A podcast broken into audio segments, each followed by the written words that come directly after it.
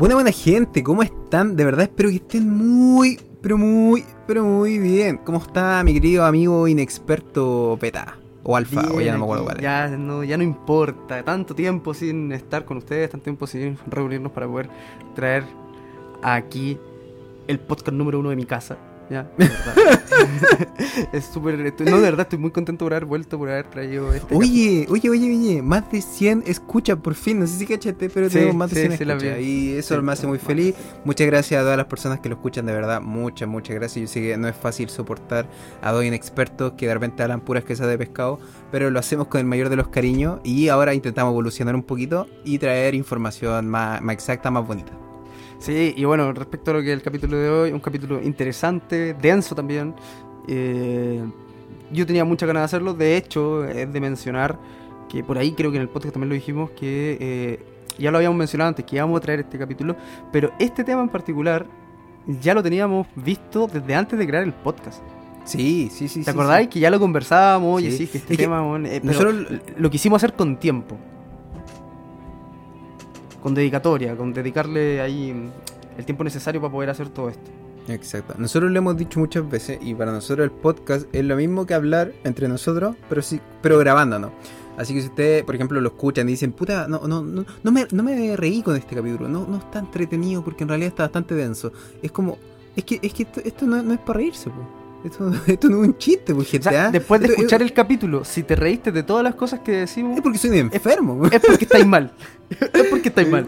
Justamente, porque estáis- demente. Es porque probable, quizás en un futuro, hablemos de ti en un podcast. Sí. Y con esa pequeña pista yo creo que los dejamos. No, pero en serio, espero que lo disfruten, que se diviertan. Para mí siempre eh, he llegado a la misma conclusión, a la misma conclusión, perdón.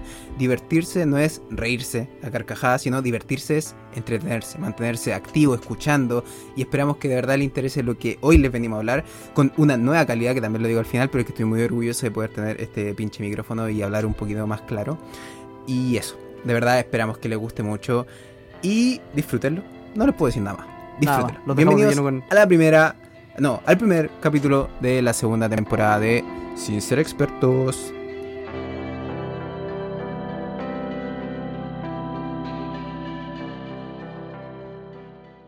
Acabó el año, ese año tan desagradable que fue para todos, yo creo, no sé si para ti, para mí por lo menos fue un año de la verga, loco. De Fue la una- verga. Fue un año asqueroso en todos sus aspectos. O, o mucho, ¿ya? Hubieron Sí. cosas positivas también, si tampoco vamos... Cosas personales, por decirlo. Yo creo que más que alguno tiene algo personal bueno que rescatar del año. Pero en Claro. su mayoría tuvo bastante nefasto.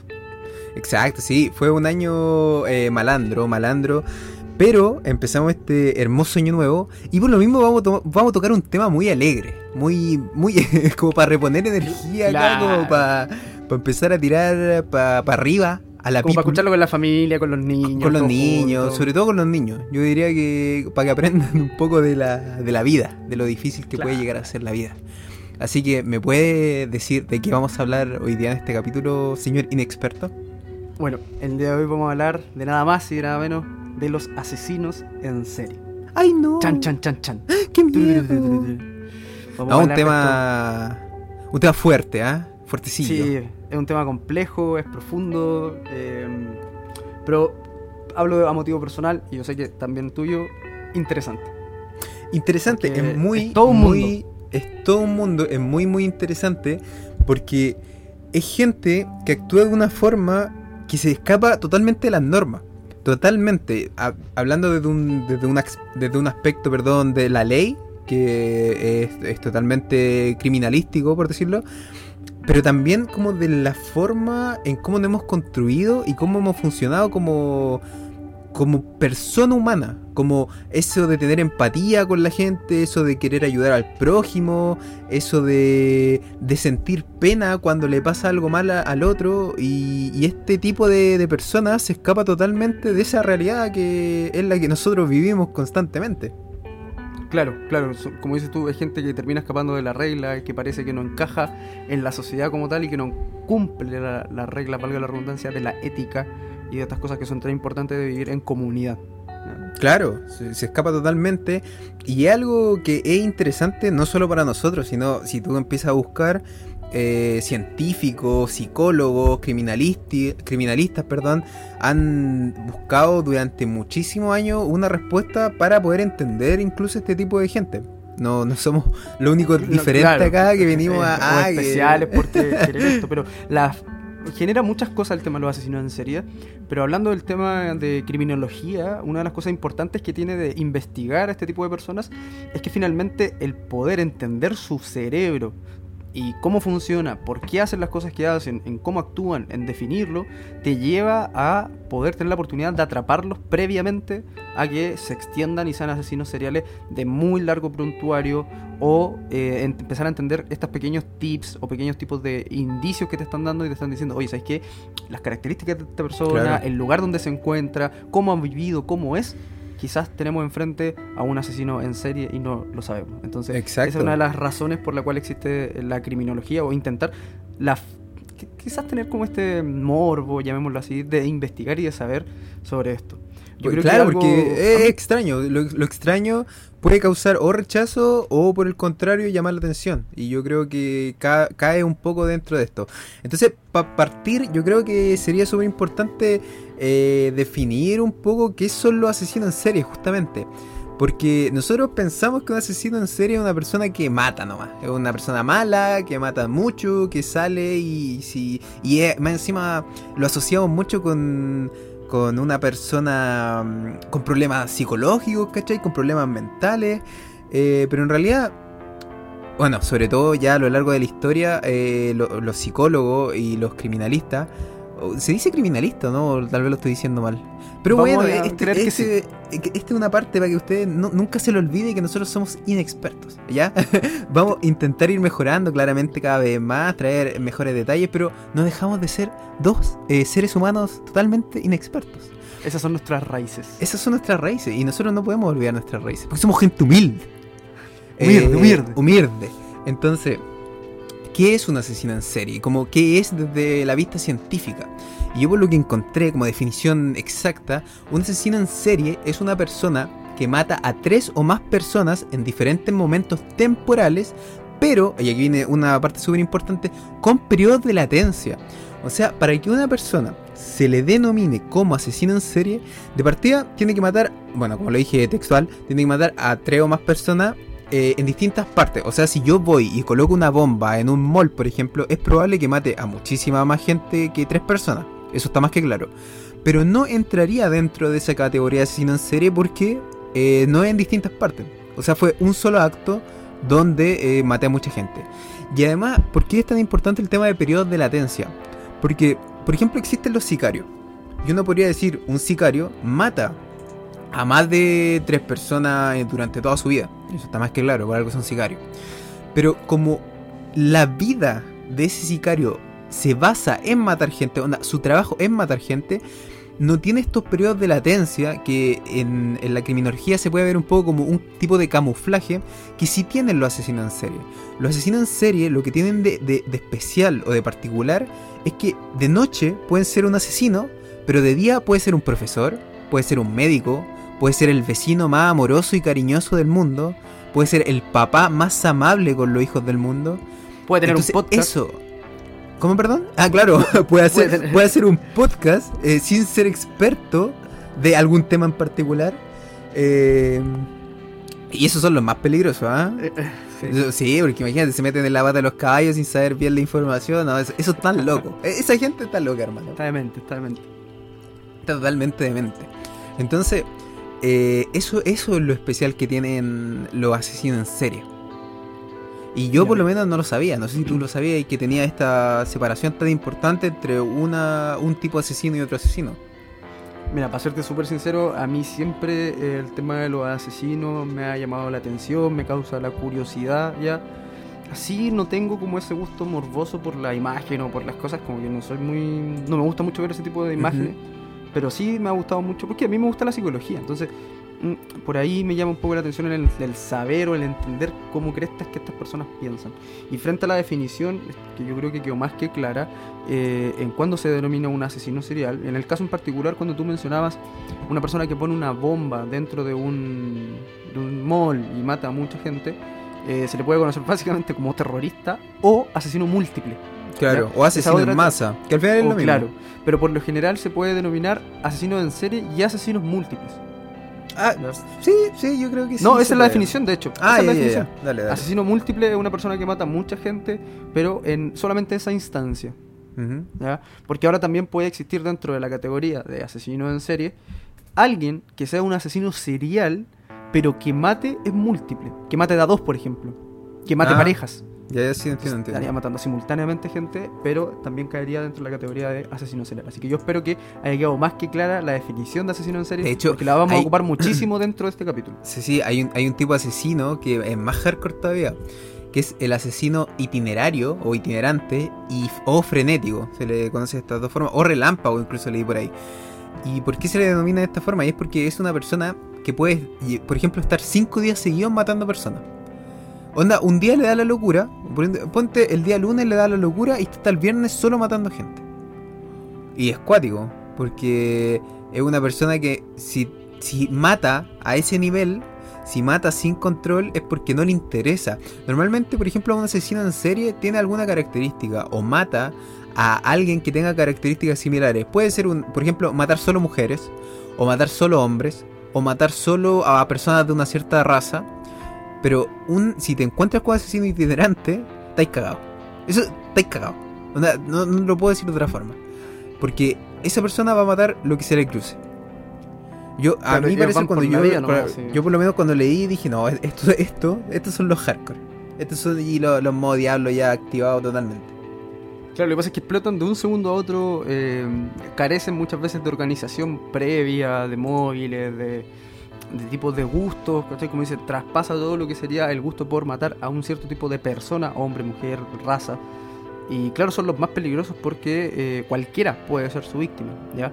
Ahora, eso no que te quita el, riesgo de decir, oye, alguna vez me podría llegar a, a topar con un asesino en serie, pero eh, también cabe mencionar que estos son los menos. Claro, sí, sí, O sea, sí, sí. En, en torno a lo que es asesinos seriales, la mayoría tiene otras características. Esta no es tan común, pero existe. Y es súper importante saber por qué existen y cómo se dan, porque como yo les mencionaba al principio, el entenderlo te permite poder capturarlo. Entonces, si tú, por ejemplo, veis, no sé, la ciudad de, no sé, no sé, Concepción, no, espero que no haya nadie viendo en Concepción para que no le dé miedo, pero veis de repente una seguidilla de cinco asesinatos. Ya pasan 3, 5, 10 años más y después volví a ver una seguidilla de cinco asesinatos muy similares. Te, pueden dar a pensar que pueden ser es la misma persona, justamente. Entonces, claro, este tipo de. Yo no soy. Eh, no trabajo, no soy detective ni nada de eso. Entonces, pero esa información yo me imagino que puede ser muy valiosa para ellos, para poder encontrar por ahí eh, al culpable. De hecho, es muy con- valioso, es muy valioso tener este tipo de pista o este tipo de, de marcas que pueden dejar cierto asesino, como por ejemplo, no sé, puede ser, no sé, ponete que un asesino mata solo mujeres y se lleva la zapatilla izquierda, ponete un ejemplo. sí. Entonces es súper importante porque tal vez después lo toman porque lo pillaron infragante, qué sé yo. O él mismo se entrega, no sé, le da un día la culpa, la culpa así se entrega. Y la única forma de poder eh, cargarle a él los demás delitos es por esa misma firma. No sé si, de hecho, ¿te acordáis que en Mi Pobre Angelito, cuando se están llevando presos a los dos, le dice así como, no, más encima estaban todas las otras casas mojadas con los mismos paños, entonces por eso se suponía que esos dos locos habían entrado a todas las otras casas a robar. No sé si te acordáis Claro. o Sí, sí, sí. la. Sí, que son Entonces, las marcas. Y sí, eso, y él le dice así como, pero, "Juan, ¿por qué si tan imbécil? Y él dice, pero somos los ladrones mojados. Ya, E- e- ese tipo de marcas eh, pasan también en la vida real, porque Claro que pueden ser marcas ya a nivel mucho más grotescos, pero pasan. Y es súper importante a la hora de, de poder encontrar al culpable y poder darle la sanción correspondiente también al culpable.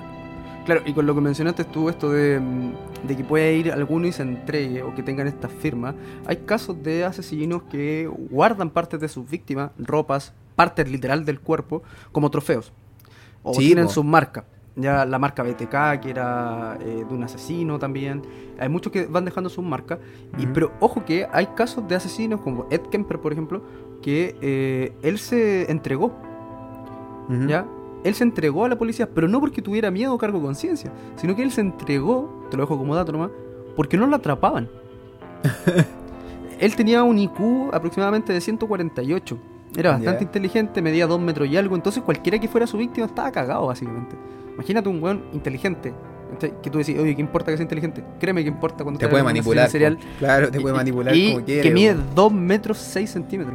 Si o sea- imagínate, lo voy haciendo una integral triple, hermano. Claro, po. Te lleva para donde quiera. sí, entonces, Te ¿qué quiera. pasa ahí? Que él, por ejemplo, se cansó, literal, de que no lo pudieran atrapar, sentía que nunca lo iban a atrapar y eh, se fue a entregar. Sí, que, que, que guática la historia. Porque ahí te das cuenta que es gente que no sé si tendrá momentos de lucidez y dirá lo que estoy haciendo está mal, por lo tanto me tengo que entregar para poder parar esto. O es simplemente un tema de narcisismo extremo, que muchos asesinos en serio lo tienen, y que creen que ya están como a otro nivel. Entonces, como que se burlan de un poco de la policía que no es capaz de atraparlo. Lo que pasa es que. Pero, sí, Ah, dale, no, dale nomás, no, dale nomás. No, dale, porque yo me voy a ir para otro lado, así que dale no. Ah, ya. Lo que pasa es que eh, hay muchos asesinos seriales que, eh, y esto se ha dado en casos en particular de asesinos, por ejemplo, que cometen delitos y llaman a la policía. Claro. Diciendo, esto pasó, y el asesino ya mataba y llamaba y decía, ¿sabes que acabo de cometer un delito? Maté a una persona, bla, bla, bla, bla, bla. Y se tal- lloraba, ¿o no? No, no. Les decía lo que había hecho, dónde estaba el cuerpo, y el tipo se piraba. Ah, es que me acuerdo de Y- algún asesino que no, me- no- no me acuerdo quién era, pero... es que por claro eso digo, que- deben haber casos de mucha, de Mm. mucha índole, que uno que a lo mejor se pone a llorar, que a lo mejor no se No, este loco ya lloraba porque era como... Lo hago, y- pero no lo quiero hacer, ¿cachai? Y, siempre que mataba a alguien llamaba llorando porque era como... Yo no lo quiero hacer, loco, ¿cachai? Pero lo hago. Claro. cuate igual debe ser como tener esa dualidad en tu mente. Sí, que- debe ser bastante complejo. Cuatiquísimo. Pero, claro, pero con lo que te- yo te digo por lo menos es que hay asesinos que buscan la catarsis, que les excita, les gusta, les encanta, que eh, ser famosos, ser conocidos por lo que hacen. Ah, claro. Entonces eh, buscan que los encuentren de manera extraña, muchas veces dejando marcas en los cuerpos, dejando algo en la escena del crimen que lo identifique, ponen su sello, literalmente, como la- Mm. el chiste de las casas mojadas. Entonces eh, buscan de alguna manera que lo descubran y hay asesinos que no lo llegan a descubrir y se terminan entregando porque eh, se aburrieron de esperar a que los puedan atrapar. Eso te da un poco a pensar de... Sí, yo, eh, yo creo que va por ese, por ese lado, por lo que decís tú, por el tema como de la, de la excitación, porque el tema de, de excitarse como tal, eh, yo sé que se utiliza mucho para un ámbito así como sexual, claro. pero no es necesariamente excitarse quiere decir tener una emoción así muy, muy, muy grande. Y, y, por ejemplo, para los que hayan visto Breaking Bad, eh, Walter White, o Heisenberg, como lo quieran ver, en un momento llega a ser así, po. llega a sentir como ese placer de que, uh, casi me descubren, pero no. Y de hecho, cuando se le pasan las copas, me acuerdo que en está hablando como con el con el cuñado, el Hank, Sí. y le dice así como, no, me tinca que este era el químico que, que está haciendo esto. Y Walter White le dice así como, no, así como debe ser alguien muy inteligente. Como Sí, que le empieza sí. a tirar pistas de que es como él, ¿cachai? Porque, claro, ya llega en un momento donde les da, le excita eso, pues, le, es les que- da vida, les da vida de cierta forma que, que lo estén como buscando, que haya como esta, esta, como cuando dicen que lo prohibido es más rico, yo creo que va Claro. como por ahí el tema. Claro, Sí. ¿no? Y tenéis que entender que desde el punto de vista de da lo mismo si el asesino en serie es consciente o no de lo que está haciendo está mal. Eh, para él lo ve como algo bacán, como algo genial. Eh, Como claro. una obra, lo, lo ve cercano a lo que es una obra de arte. Mm. Entonces él quiere ser el autor, el artista, y quiere que conozcan al artista. Por eso deja Claro. marca y por eso se confiesa en algunos momentos. Entonces, eh, mira, yo quiero conversar en particular de algunos asesinos seriales que, que son conocidos, que algunos son famosos, otros no tanto Démosle ganado fama. pero que yo considero que son bastante importantes. eh, los seleccioné muy Con pinza. con pinza ya. Quizás no voy a hablar de Charles Manson, que de más que alguna de la audiencia lo conoce, porque yo creo que eh, hay que formar esto de lo del, lo del asesino en serie. Claro, y lo es primero que- que, voy a... ¿Sí? Sí, eh, para que se entienda, porque nosotros cuando, cuando tomamos la idea de hablar sobre asesino en serie, que de hecho lo dijimos en la primera temporada, en el último capítulo lo dijimos, y creo que también lo habíamos dicho antes, si mal no recuerdo, nuestra idea nunca fue traerlo asesino en serie por un lado del morbo. Por un lado de, oh, mira lo que ha hecho este asesino, mira lo que ha hecho este otro, oye, este mató más, este mató menos. Sino que a los dos nos gusta el tema de la psicología, a los dos nos gusta el, el funcionamiento del ser humano, cómo piensa, cómo razona. Eh, y siempre lo quisimos traer, pero de un lado muy científico, ¿ok? eh, esa es nuestra idea principal. Por eso acá mi compañero experto seleccionó a dos personas porque... ¿O dos? ¿Seleccionaste dos al final? Ahí vamos a ver, ahí vamos a ver. Ah, bueno, ahí vamos a ver, es un secreto. Creo que son dos. Pero no importa. Que- Eh, pero los seleccioné con pinza porque justamente podríamos hablar de, lo- de los más famosos, de los que ya conocen, que ustedes pueden buscar en YouTube y lo más probable es que les salgan 20.000 videos sobre ese tipo de asesinos. Pero queremos hablar de algunos asesinos muy puntuales que dijeron cosas muy puntuales o que hicieron cosas muy puntuales que marcan algo en la historia y que dejan eh, ver un poco cómo piensa un asesino en serie o, o qué pasa por la cabeza de este tipo de personas. O me equivoco, compañero experto. no se equivoca para nada, no lo pudiste haber dicho mejor. Ese es uno de los propósitos de estos asesinos en series que vamos a mencionar ahora adelante. Y como dices tú, que marcan de alguna manera, quizás más que la historia por las cosas que hicieron, sino que te dan a entender, por ejemplo, el primero, te da a entender quizás qué tienen en común la mayoría de estos. Y, y el primero del que quiero hablar, que quizás tú lo conoces, se llama Ted Bundy. Sí, ¿Lo sí, conoce? conozco. Ya, Ted Bundy. ¿Qué tenía Ted Bundy? ¿Qué es lo que lo hacía a él eh, especial? Primero, era extremadamente, como digo, extremadamente carismático. Tenía un carisma impresionante. O sea, le caía bien a todo el mundo. Es la Claro. típica persona que eh, uno no espera que haga nada malo. claro, esa, esa- esa gente que uno dice, oh, este cabrón es entrador, entrador, Sí, cabrón, sí, entrador, sí. no. Mente tiburón, mente, Mente, tiburón. este cabrón va a llegar lejos, lejos, Claro, lejos. ya. Él era así. Era eh, extremadamente carismático. Era bastante apuesto. Siempre se ha definido como una persona muy apuesta. Y esto tiene mucho que ver con el tipo de víctimas que él conseguía. ¿ya? Él lo que hacía era seducir mujeres. Sus principales eh, víctimas, bueno, toda su totalidad, fueron mujeres. Fueron aproximadamente 30 sus víctimas. Y, Un eh, claro, una cantidad bastante grande. Y él lo que hacía, por ejemplo, eh, era todo un personaje. Él se ponía un yeso en el brazo y se hacía como que tenía problemas. Obviamente, si tenía un yeso porque tenía una fractura. Entonces, por ejemplo, veía a una mujer en la escalera y le pedía ayuda. En la que la mujer lo ayudaba, lo iba a dejar a lo mejor en la puerta del apartamento, con el mismo brazo, con el yeso, le pegaba. La dejaba inconsciente. Ya. Después de eso, las violaba y las asesinaba. ¿Qué pasa con él? Que él tenía este extremo carisma y era muy cercano en muchas instancias a la policía. Mm. O sea, era una persona que podía hablar con policías, que no tenía miedo, que actuaba completamente normal, que llevaba una vida completamente diferente, Claro, estudiaba en la haber universidad, tenido un grado de narcisismo extremo. pero muy, muy, muy extremo. Y, y Ted Bundy, una de las cosas que marca en realidad esto fue su infancia, ¿ya? En su infancia, su mamá, eh, bueno, él mucho tiempo creció creyendo que su hermana era su hermana, pero en realidad era su madre, Ya. Todo o sea, un porque yo pensando que su mamá era su hermana. era su hermana, eso, eso, eso. Claro, y eh, recibió constantemente abusos de, de esta persona. Y cuando ya estaba como en la adolescencia. Pero abuso, abuso, abuso No, abuso, sexual, abuso de, de toda golpe. índole. A- a- imagínate, abuso como en la generalidad, Ah, ya. ¿ya? Maltrato en lo general. Maltrato. Y resulta que él, aproximadamente a sus 14 años, fue como uno de sus primeros impulsos, por así, sexuales que tuvo con una mujer.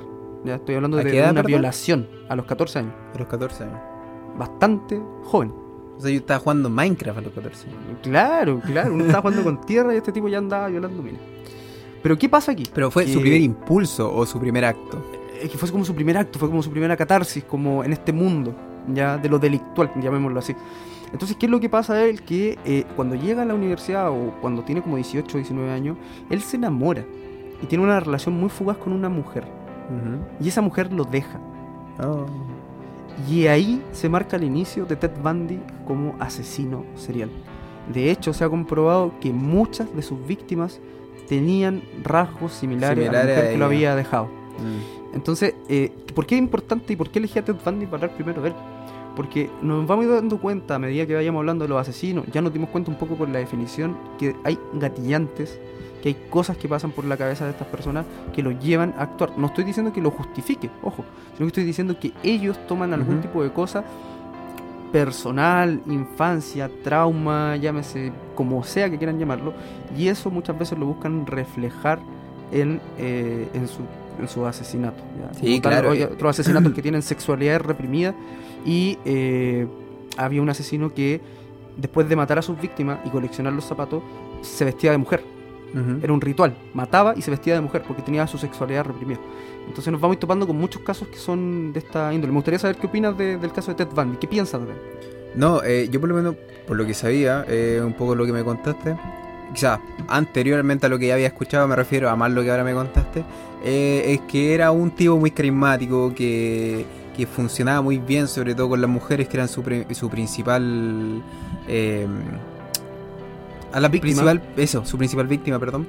Eh, entonces, lo que pasaba con Ted Bundy en particular, ¿por qué salía un poco de la norma? Es porque era una persona guapa. Onda, se ha dicho, se ha demostrado, o sea, no es que se haya demostrado, pero se piensa que él si hubiera querido estar realmente con una mujer, podría haber conseguido estar con esa mujer. No al 100%, porque claro, dependía de que la mujer lo quisiera también, etcétera, etcétera. Es una cuestión obvia. Pero a lo que se va es que no es como una persona que uno podría decir eh, se volvió violador porque una persona totalmente aislada, que no tenía amigos, que no tenía nada, entonces era su única forma de encontrar placer. No, lo más probable es que él pudo haber sido una persona exitosa, sobre todo por lo que el tema de que era carismático.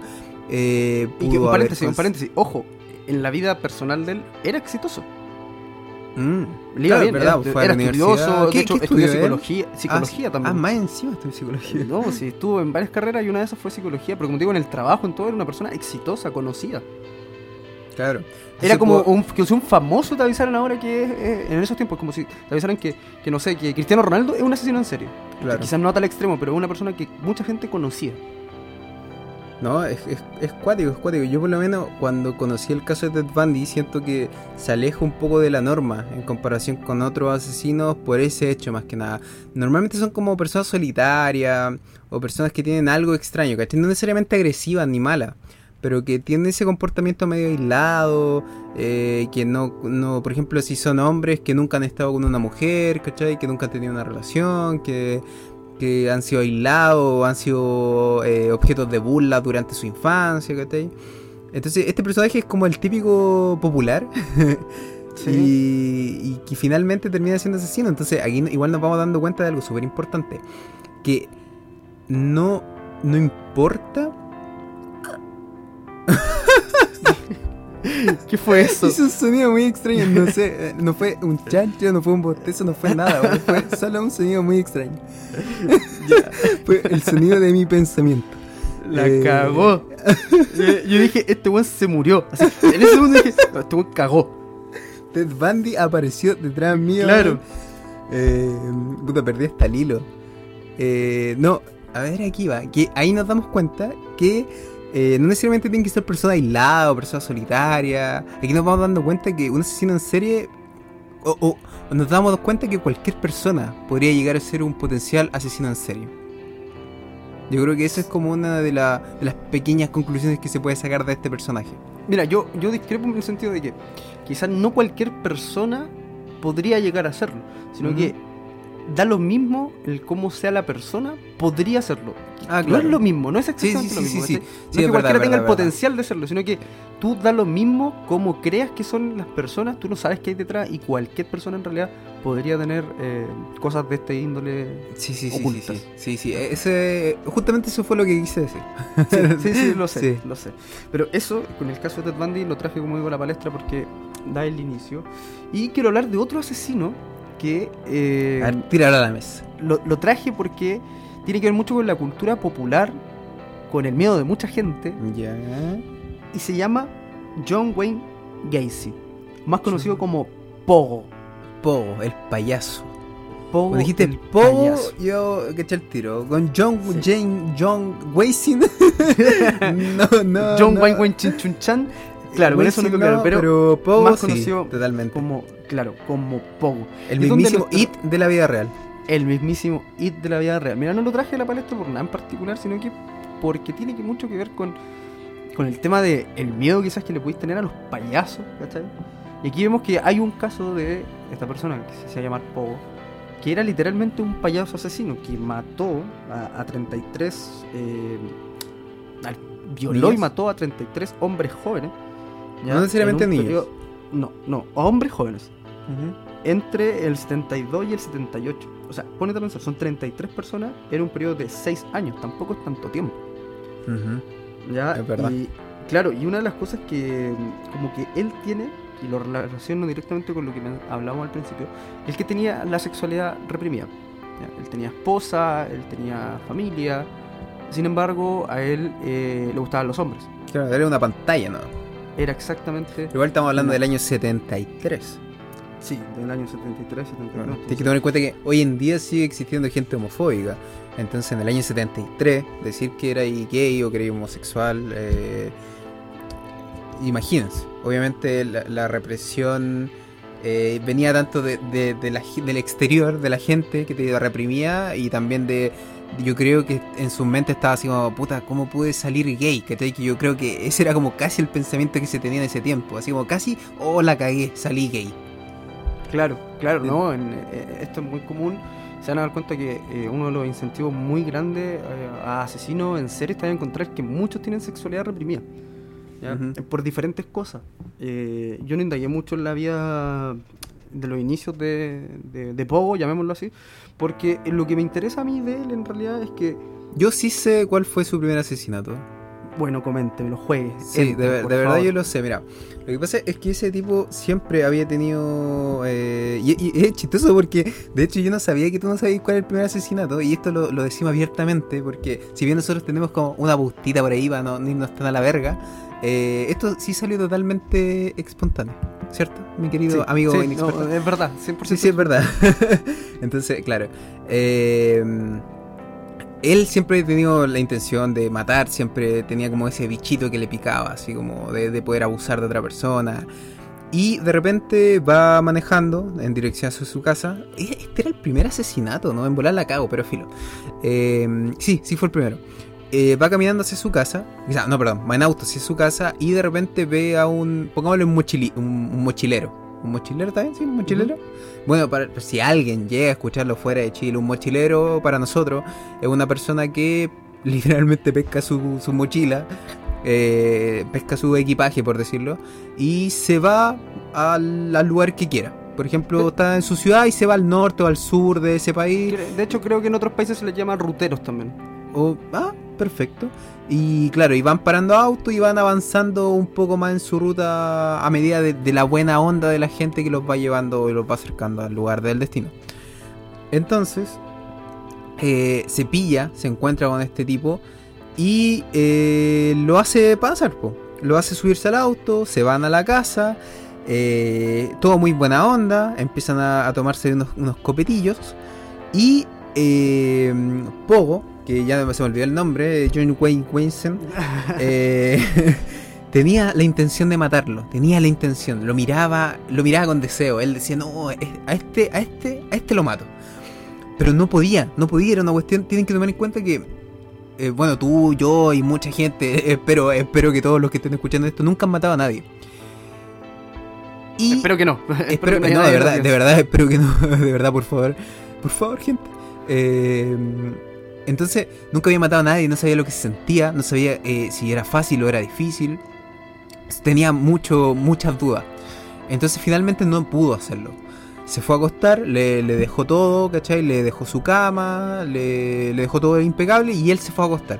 Él, él igual siempre tenía en su mente matarlo mientras durmiera, ¿cachai? Él decía, mientras duerma lo mato, todo tranca panca. Eh, y se va a dormir. El tema es que el otro día él se despierta, eh, Pogo, Pogo se despierta, y lo primero que ve es a este muchacho adelante de él con un cuchillo en la mano. Entonces despierta Pogo, asustado, ve a este tipo que no lo conocía, porque acuérdense que era un rutero o un mochilero. Empieza una eh, pseudo pelea, le quita el cuchillo y ¡pah! Se lo atraviesa justo en el corazón. O bueno, eso cuenta la historia, en volar fue en el pulmón que sí. La cosa es que se lo, se lo atraviesa, atraviesa el cuchillo. Pasan un par de segundos y muere ¿Ya? Por, eso yo digo que fue en el corazón, ¿cachai? Tiene que haber sido una muerte rápida, tal vez fue en el cuello, pero tiene que haber sido en algún punto importante del cuerpo y muere. Cuando, esta cuestión parece chiste, pero es verdad, cuando se da cuenta que en realidad ese chico tenía un cuchillo en la mano porque le estaba llevando el desayuno como forma de agradecimiento. ¿ya? Entonces él mira el cuerpo, mira hacia el lado, ve que está, no sé, me tiene que había una bandeja, qué sé yo, una bandeja con fruta, pan, qué sé yo, si no, no, soy experto. Eh, eh, pero la cosa es que, claro, le iba a llevar desayuno y eh, se dio cuenta que, que- fue todo un accidente, pero aún así él sintió algo tan excitante en su cuerpo, tan energizante, que desde ese día cambió totalmente. No volvió a matar a alguien durante poco tiempo, se murió bastante, pero eso ya lo dejó marcado para el resto de la vida. Onda, hay hay se cree mucho que los asesinos en serie, su, primer su primera víctima, eh, le marcan mucho para lo que es el futuro. ¿cachai? Como que normalmente, sí, tú, de hecho tú me dijiste eso, ¿Qué cosa? que vuelven a matar o, o normalmente siguen matando con la misma arma que mataron la primera vez. Eso depende, porque hay tipos de asesinos seriales. Hay algunos Ah, que sí ah, y otros que no. Ya, ya. Pero claro, pero- hay unos que, dependiendo con el arma, cómo lo hicieron la primera vez, que continúan haciendo de la misma manera. La cosa es que este tipo de ese día cambió su vida, desde ese día se dio cuenta que eh, matar era lo suyo. Dijo, no, para esto soy bueno. Esto un, soy esto- bueno. un stock y listo. Eh, y claro, y de ahí cambió su vida. Porque me imagino que yo, yo por ejemplo, me pongo en mi caso, o por lo menos espero que mi reacción fuera así. Pero si yo llego a matar a alguien por accidente, yo creo que lo primero que sería quedaría en shock y después buscaría, no sé si me entregaría o algo haría, pero de que me sentiría mal, me sentiría mal. Este tipo sintió todo lo contrario. Onda, lo único que sintió fue excitación, felicidad. Cuenta que, que por ahí hu- hubieran algún tipo de tocaciones, ¿cachai? Porque se sintió tan excitado que como que no pudo aguantar las ganas de tocarse, ¿cachai? Como te digo, al final no se sabe exactamente porque solo estaba él y es lo que él Claro. cuenta finalmente. Pero... Pero es, es cuático, es cuático. Mira, el- in- el interesante, eh, estremecedor también relato. Ya, yo lo conocía, pero eh, dije que no sabía que era el primero porque no sabía que era el primero. Ah, ya, tú Pero- sabías pero ese sí, caso. Sí, sí, sí, conocía ese caso. Ese caso fue en enero del 72, que fue su primera víctima. ¿ya? Ahora sé que es la primera, quizás, porque los dos Sí, te me he equivocado. Pero Sí, yo no, también no, conocía pero que de hecho tú me dijiste pero del 73 al. Me dijiste, él, él 73, mató del del 73 73 al. Tuvo del 73 al 78, si no me equivoco. Ya, pues no me decís que esta víctima fue el 72. Claro, de- fue del 72 al 78. Ah, ya, perfecto. Pero, pero yo estoy, como digo, yo estoy casi seguro que Pogo mató a la primera víctima y si bien sintió todo esto, eh, no pudo, no fue capaz de matar rápidamente a otra persona, ¿cachai? Sino que pasó su tiempo y luego ya mató a otra, a otra persona. Claro, claro, claro. O sea, pasó su tiempo, pero como dices tú, eh, eso es completamente real. O sea, sintió esta excitación y desde ahí eh, fue el despertar, por decirlo así, de la bestia. ¿cachai? O sea, ese fue como el inicio que marcó toda su vida y donde terminó matando finalmente a 33 personas. Una de esas personas que eh, podríamos llamar como super, super, eh, superviviente, ¿Superviviente? fue Daniel, ¿ya? una de sus víctimas, que él escapó y comentó cómo eran los procedimientos de, de este tipo. Ujú. Y él lo que hacía era, los ataba, los torturaba de muchas maneras, los sodomizaba y al final los es- estrangulaba. O Ya. sea, los mataba ya. Ya, sí. O sea, era... O sea, imagínate caer, lo fuerte que debe ser, o sea, obviamente, pero... A mí me da miedo caer en las manos de alguien así. Es que claro, mira, es ¿cachai? que Y una, de las cosa es veces- una perder vez- la una vida. vez- Una vez tú en un podcast lo mencionaste y, y yo te encuentro toda la razón. Que es el tiempo en el que uno muere. O sea, Sí, Puedes sí, morir sí, de cuando, golpe, cuando ¿cachai? hablando de los miedos. sí, Eh, puedes morir de golpe. capítulo.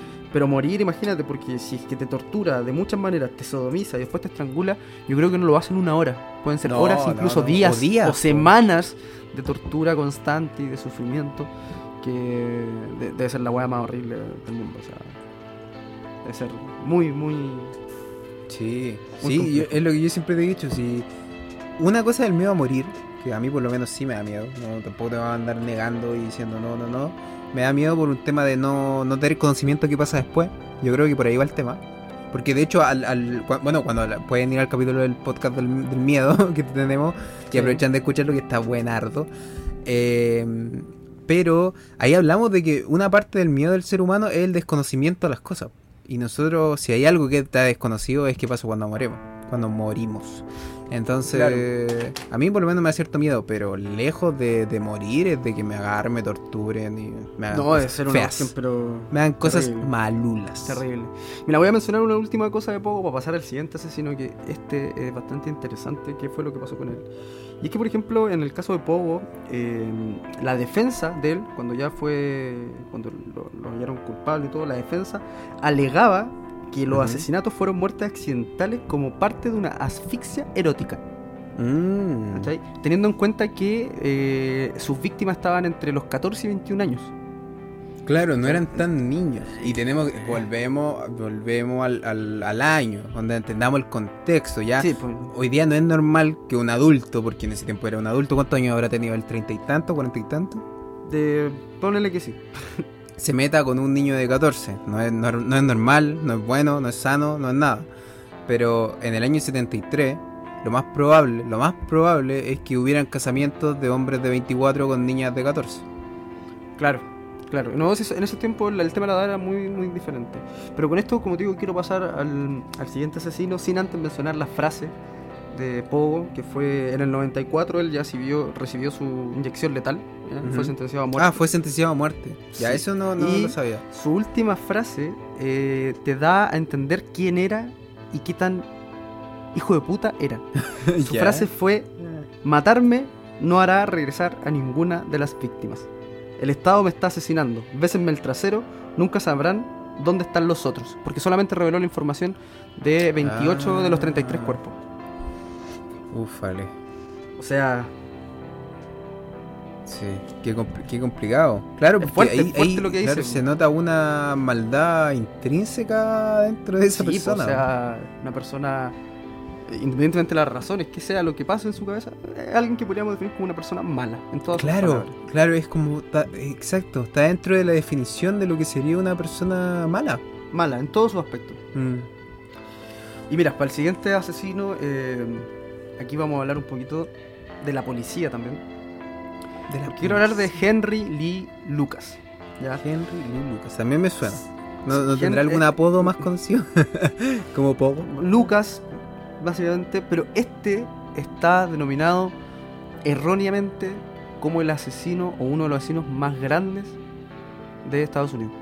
Ya, Ya. erróneamente. Sí, se podría calcular que eh, podría haber matado entre 350 y 900 personas. 350. O 900 personas. Claro, son números para escandalizarse. Sí. Pero, ¿por qué traje este caso en particular? Yo cuando lo encontré dije, no, este tiene que estar en el podcast porque es muy, muy interesante. Mira, él se supone que en un principio mata a 350 personas más o menos. Mm, Ya. Pero, pero ¿cómo las mata? Anda con su Pero mano, calmado, a balazo. Calmado, calmado, calmado. Se supone que él, en su vida de asesinato y bla, bla, bla, en un momento mata a su madre. Ya. ¿Ya? Y es sentenciado a 10 años de cárcel. Ahora, ¿qué es lo raro o qué es lo complicado? Que claro, mató a su mamá y fue puesto en libertad a los 18 meses por hacinamiento. No caía más gente en la cárcel y lo dejaron libre. Ya, o sea, o sea, o sea, o sea, o sea, o sea, o sea, estaba, estaba el que probablemente había robado, estaba el que Sí, probablemente había tenido sí. una pelea en un bar, estaba Sí. probablemente el que había, había evadido impuestos y dijeron, ay, espérate, espérate, espérate, ¿ese mató a su mamá? Sí, puta, ese sáquenlo, po. Eh, ese sáquenlo. fuera, ¿Cómo- por fuera. cómo Es un acá? gran ¿Cómo- ciudadano, es un gran ciudadano. la Déjenlo cárcel, afuera. po? Claro. afuera. No, No, fue, una cuestión estupidez, weón. una estupidez. Y por eso lo traje, porque hay muchas cosas como esta ¿Raras? en la ¿Muchas cosas historia. raras? demasiadas cosas raras. Entonces, ¿qué pasó? Que este tipo sale, ya había perdido como toda su vida, por decirlo así, ya no tenía dónde regresar y se convirtió en un vagabundo. Y aquí donde se hace amigo de Otis Toll, que es otra persona que tenía como un pequeño retraso mental, que era fuerte, me refiero de grande, ¿eh? ¿ya? Y eh, era pirómano y caníbal. Mm. O sea, imagínate la dupla. No, y si por, Sí. por eso dicen que Dios los crea, pero el diablo los junta. Claro. Entonces, eh, esta persona se supone que se convierte en su... ah, Ahí van a entender por qué digo se supone, supuestamente. Se convierte en el cómplice de él y lo ayuda en lo que se estima en la muerte de 108 personas. Claro. Y si tú me decís que tenía un cierto retraso, que no sabemos cuál ni, ni qué cantidad, eh, pod- podríamos pensar que lo manipulaba finalmente. Como O sea, era es grande, que, como mira, era no, no, mira, corpulento. Lo que pasa es que, eh, bueno, no quería ahondar tanto ahí en, en ese detalle, pero eh, cuando mm, eh, Otis conoce a Henry, eh, Otis cree que es como un iluminado, cree que es como Dios. Porque Ah. habla de matar, porque tiene estas catarsis que él mismo siente y a él nadie lo comprendía. Entonces se Ah, sintió ya, comprendido por él y vio a una, una persona a quien seguirla, porque él era mucho más inteligente que él. Entonces quedaba anonadado con sus ideas, con las cosas que iban a hacer. Era finalmente como un pinky cerebro, literalmente. Ah, ya. ¿Ya? Ahora, eh, ¿qué pasa? Que hasta el día de hoy, por eso no quise indagar tanto en cómo los mataba o qué pasa, porque hasta el día de hoy resulta eh, extraño todo en la vida de este asesino, todo en la vida de Henry Lee Lucas. Y, y ya que según las confesiones que él mismo ha dicho, ya, o sea, se le culpa como de 350, pero él mismo ha confesado que ha matado a más de 900 personas y se ha atribuido muchísimos crímenes. Él mismo. ¿Ya? Pero es que, no, es que 900 Pero, no- calmado, calmado, calmado, calmado, 900 calmado. Llegó un punto en el donde la policía estadounidense empezó a aprovechar a Henry Lee Lucas para que él confesara crímenes que no tenían respuesta. Mm. Él, en su afán, que yo les mencionaba, por eso lo ordené de esa manera, como del artista y su obra. ¿ya? Para él eso era muy excitante, era muy genial que le cargaran más cargos, valga la redundancia, porque se hacía crecer a él como asesino serial. Como, claro, como se personaje. supone que en la realidad tiene que haber matado, comprobado ya hoy en día, como tres o cuatro personas. A su, a su mamá y un par más. Claro. Muy alejado de los números que dicen. Pero ¿qué fue lo que No, es pasó que, acá? y por- espera, espera, paréntesis. Por eso te digo que 900 se me escapa. Porque en el año tenemos 365 días. Me estoy diciendo que mató 900 personas. O sea, me estáis diciendo que casi mató a una persona diaria durante 3 años. Es que es muchísimo. Es muchísimo. Es muchísima gente. Muchísima gente.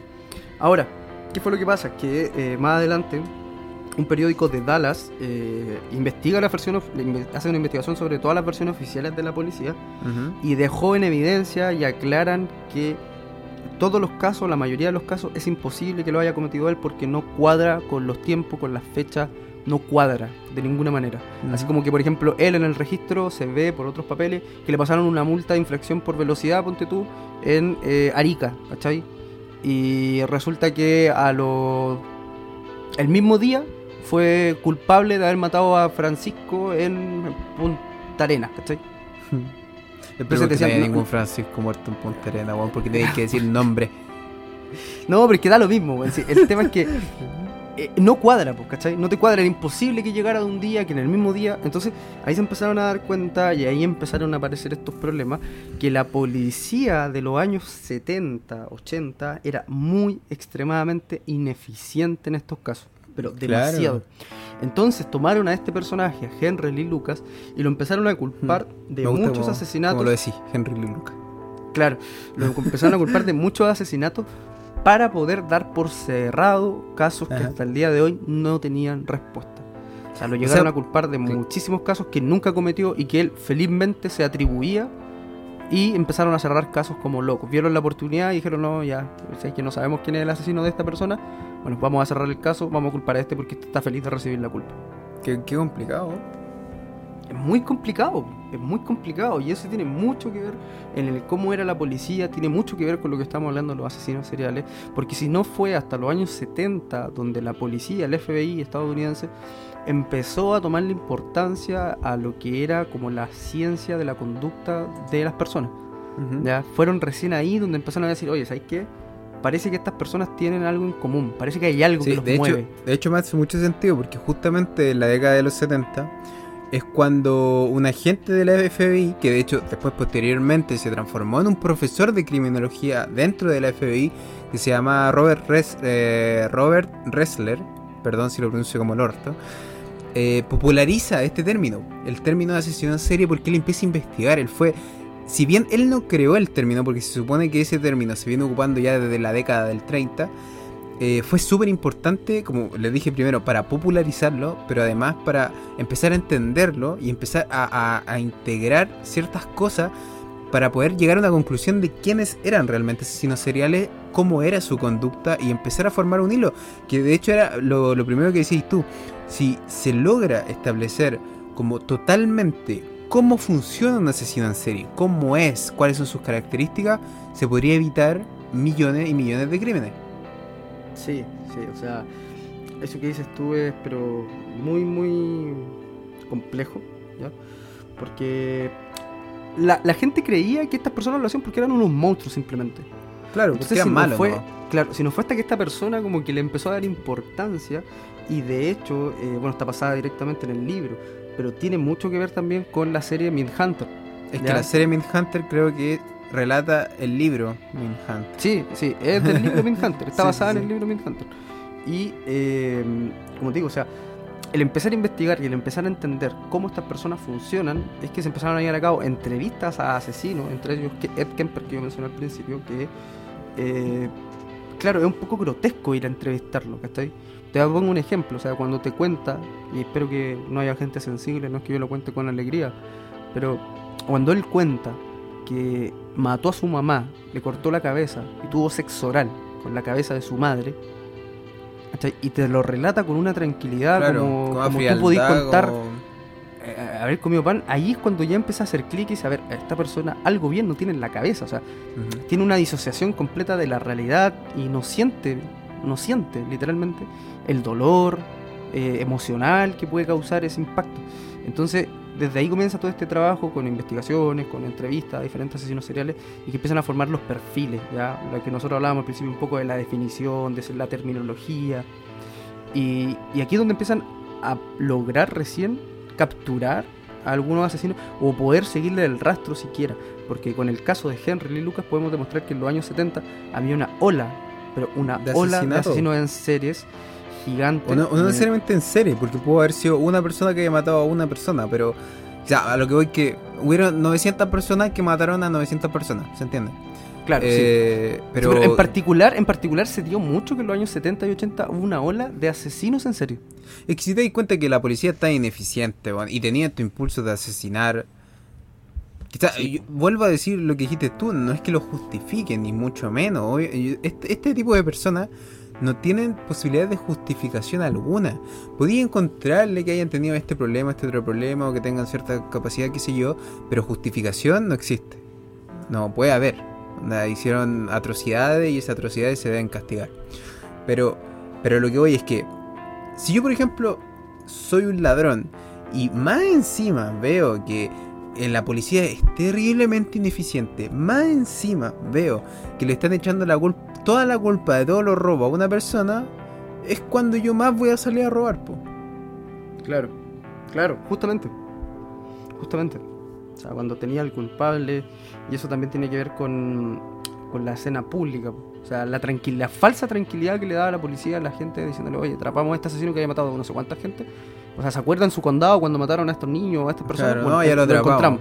Encontramos Claro, un y eso- culpable finalmente. Claro, claro.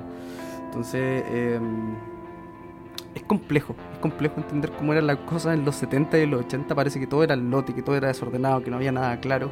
Pero tiene que ver mucho también con el. en el que el tema de asesino serial es súper complejo. Es Sí, sumamente sí, sí, sí, complejo de entender. Entonces, Es que claro, ahí- nosotros, nosotros lo vemos desde un aspecto de que hoy en día ya tenemos más información, entendemos un poco más cómo, cómo son estos personajes, por llamarlos de alguna forma. Eh, pero en ese entonces era lo que hablábamos un ratito. Yo creo que la policía incluso pensaba que eran personas malas nomás. claro. Y no salía de ahí, ¿cachai? Era una persona mala, metemos preso a este loco, bueno, da lo mismo. Total es malo, ¿cachai? Si mató a otra persona. Pero por ejemplo, por ejemplo, en el caso de Charles Manson, la policía creía fehacientemente que él era un- el demonio. También lo creía. ¿Cachai?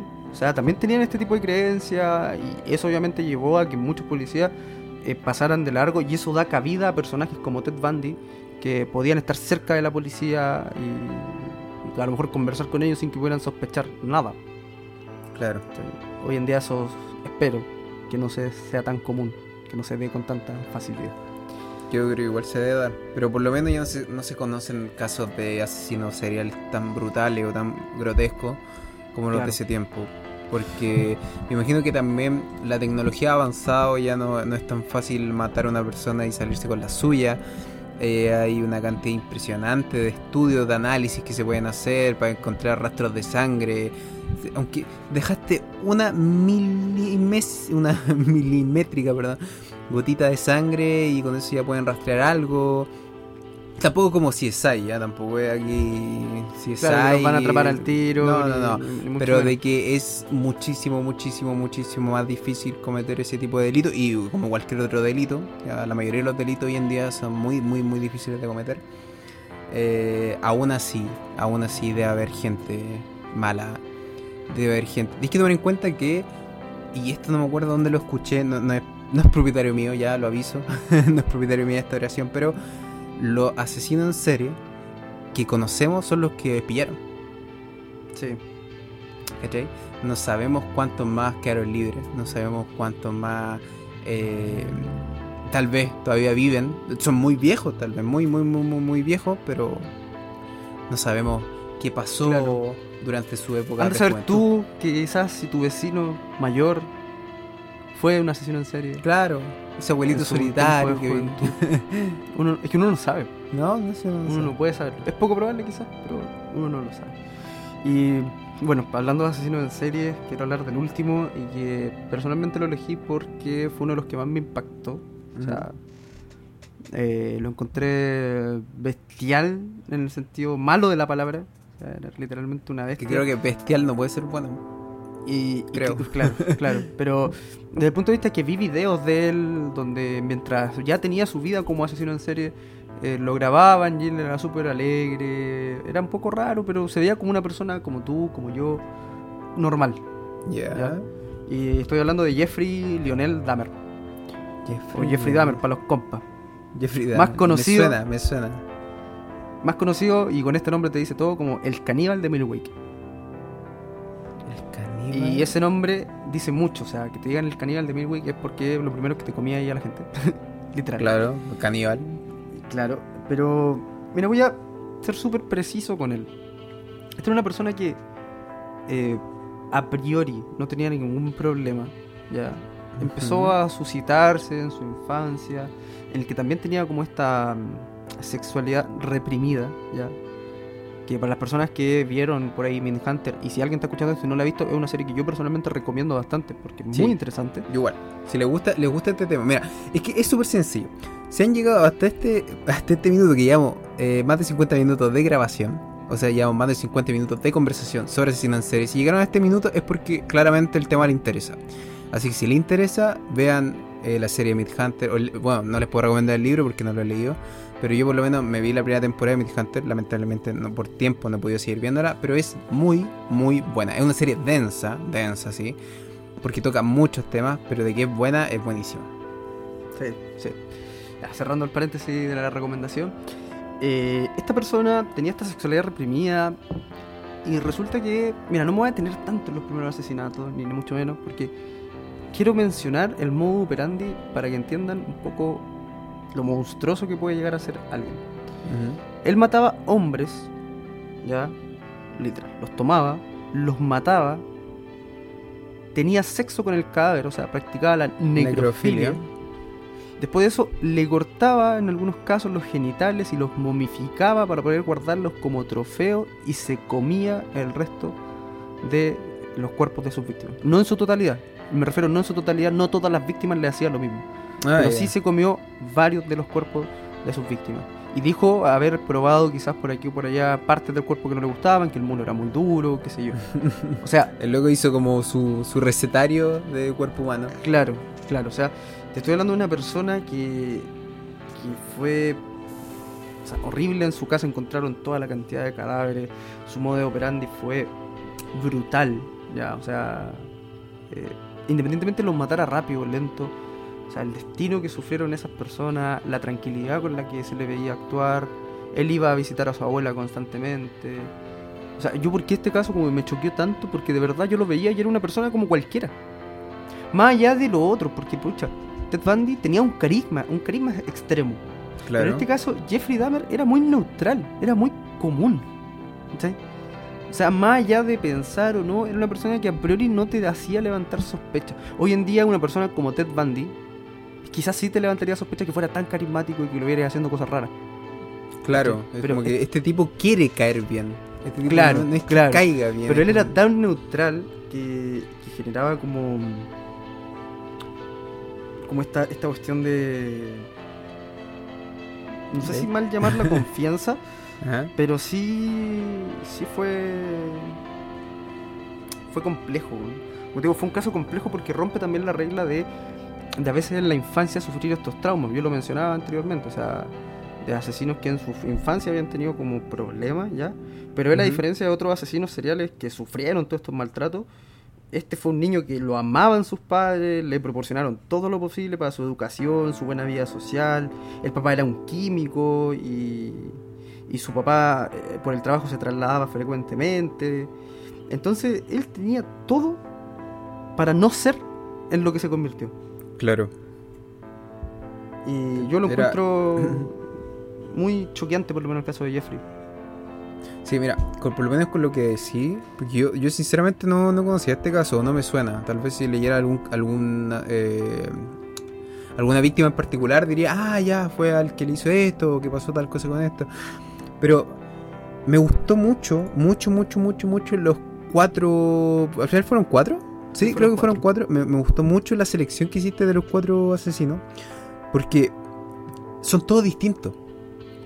Son todos Sí. distintos uno del otro, su modo operandi, eh, su, su víctima. Su contexto, tanto que nos gusta decir, Su su con- contexto es muy eh, diferente. Exacto, su contexto.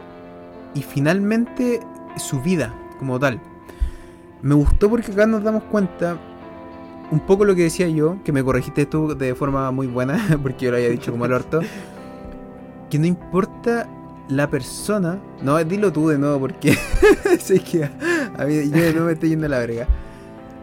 Es que ya ni siquiera me acuerdo porque fue súper espontáneo, pero Sí, es que sí, sí. eh, Que no es Cualquier que cualquier persona- persona, pueda ser asesina, sino que cualquier asesino es que- puede, no, ser, puede ser persona. No, no, no. Es que no es que cualquier persona se pueda convertir en un asesino, sino que cualquier persona de tu alrededor, tú no tienes cómo saber si tiene estos rasgos o no, o si es que ha pensado en alguna vez dedicarse al, al camino de los asesinos seriales. Al O lo es derechamente. Del, del Masterchef Sí. canibalístico. Claro, claro, claro. O sea, yo por lo menos, es que yo por ejemplo vivo en un edificio y al frente tengo otro edificio. Yo miro el edificio al frente y, y yo sé que quizás no todos pueden ser asesinos seriales. Ujú. Yo lo sé. Pero eso no quita que quizá en alguno de los departamentos del edificio al frente viva un asesino serial. claro. O tu mismo vecino. así. O mi mismo vecino. Claro, con esto, con esto tampoco queremos meter un pánico en, lo que lo- en las personas que lo escuchen, sino es para demostrar que es esto, e- esta, este tema de, de los asesinos en serie, por eso es tan interesante. Porque se escapa de todas las formas que lo veáis de las manos. Es como que pareciera que no hay un hilo, un, un hilo que lo uniera a todo. Pareciera, pareciera, vuelvo a repetir eso, pareciera, lo vuelvo a repetir por tercera vez que no hay nada, nada en común con estas personas. ¿O no, mi querido amigo inexperto? Sí, o sea, pareciera que no, que no hubiera nada en común con esta gente, que fuera todo separado, que fueran cada una de las personas independientes.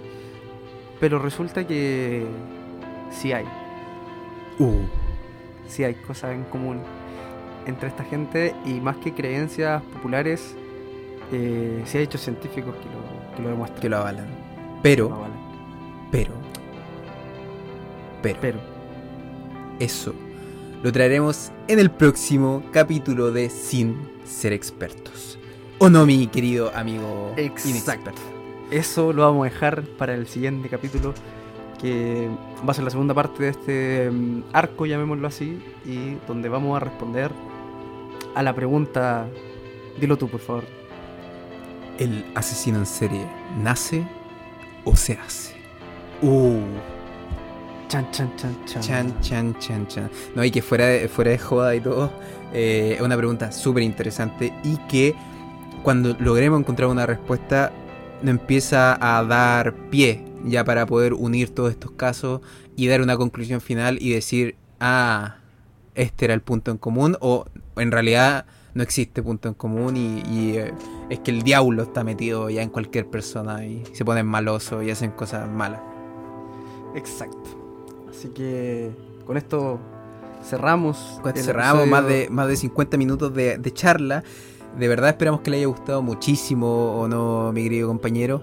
Sí, esperamos que le haya gustado mucho el arranque de esta nueva temporada, el arranque de este nuevo comienzo de Sin ser expertos, más inexpertos que nunca, o menos inexpertos que siempre. No, no te seguí el no te el eslogan, güey. sin Pero ser expertos. Ese era el chiste. po. No, es que no caché nada, po. Es sin ser expertos, un poco menos expertos que antes. Oh, pero caché. Un poco Y- menos inexpertos que antes. No, un poco más expertos que antes. Creo que para mí Ah. yo me lo sé. lo hiciste tú y ni tú te lo sabes, weón. yo me lo Por sé. la cresta. Bueno, Seguimos siendo igual de inexpertos, y, y si pueden, pueden notar también, es, por, por lo menos eso espero, hay una clara mejora de calidad.